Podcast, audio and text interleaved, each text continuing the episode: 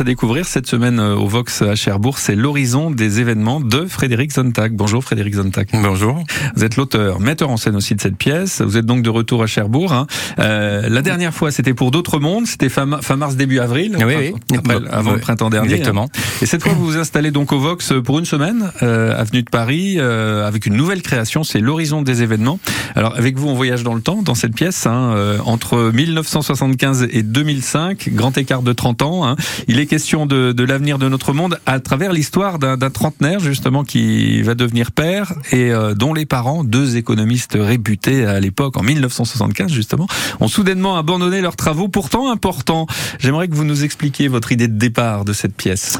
Bah, je travaille beaucoup sur euh, l'imaginaire du futur, sur comment on se représente, comment on imagine euh, le, le, futur. C'était déjà le cas dans d'autres mondes qu'on avait présenté fin mars, autour notamment de, de motifs de la science-fiction et comment la science-fiction imagine notre futur. Et là, j'ai voulu voir comment le passé, notamment comment les années 70 avaient un peu anticipé le monde dans lequel on vit, euh, comment on avait déjà tiré la sonnette d'alarme sur les dangers d'une croissance économique et démographique exponentielle, mmh. et comment, euh, voilà, dans cette période-là, on avait imaginé différents scénarios possibles du futur, euh, qui est maintenant notre présent. Donc voilà, je raconte, je raconte une pièce qui fait le lien entre, on va dire, voilà, cette période des Trente Glorieuses et puis la période 30 ans plus tard des enfants de cette génération. Et euh, bah, la dette, la dette familiale, la dette, euh, la dette écologique, la dette vis-à-vis des générations futures, euh, qu'en est-il?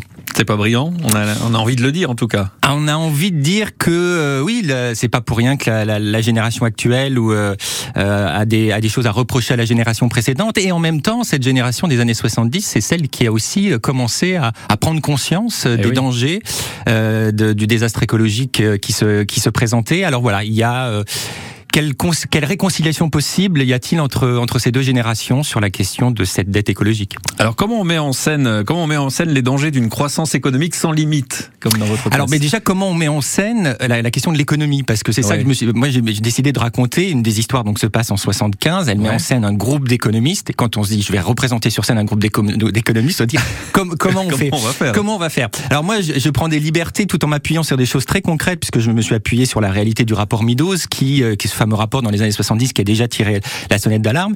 Et bon, moi j'écris des fictions, donc je me suis amusé avec ce groupe d'économistes, ce petit groupe d'économistes qui tout à coup imagine le futur de l'humanité. Je trouvais le décalage quand même assez extraordinaire. Et puis j'imaginais que ce groupe d'économistes, en plus de réaliser cette étude, devait la communiquer au grand public, au grand public et, et donc devait réaliser un film. Ouais. Et donc on assiste sur scène à ces économistes qui doivent réaliser, réaliser un film pour informer la population, pour informer euh, les gens sur les, les, les dangers d'un de, de, désastre écologique et économique euh, imminent. Et donc c'est sous, sous la forme très ludique, on va dire, de ce groupe d'économistes qui doivent euh, trouver le, le, langage pour communiquer leur pour leur, être simple, leur, en fait. pour être simple, Eh oui, oui. pour, pour être simple et impactant aussi, Mhm. avec le danger, avec la limite de se dire mais oui, mais si si on fait trop peur aux gens, euh, ils vont se dire bah ça sert à rien, c'est foutu, on n'a plus rien à faire. Donc comment on trouve le juste milieu en étant sci- en scientifiquement juste et en même temps en étant des communicants, ce qui est pas simple euh, en, en matière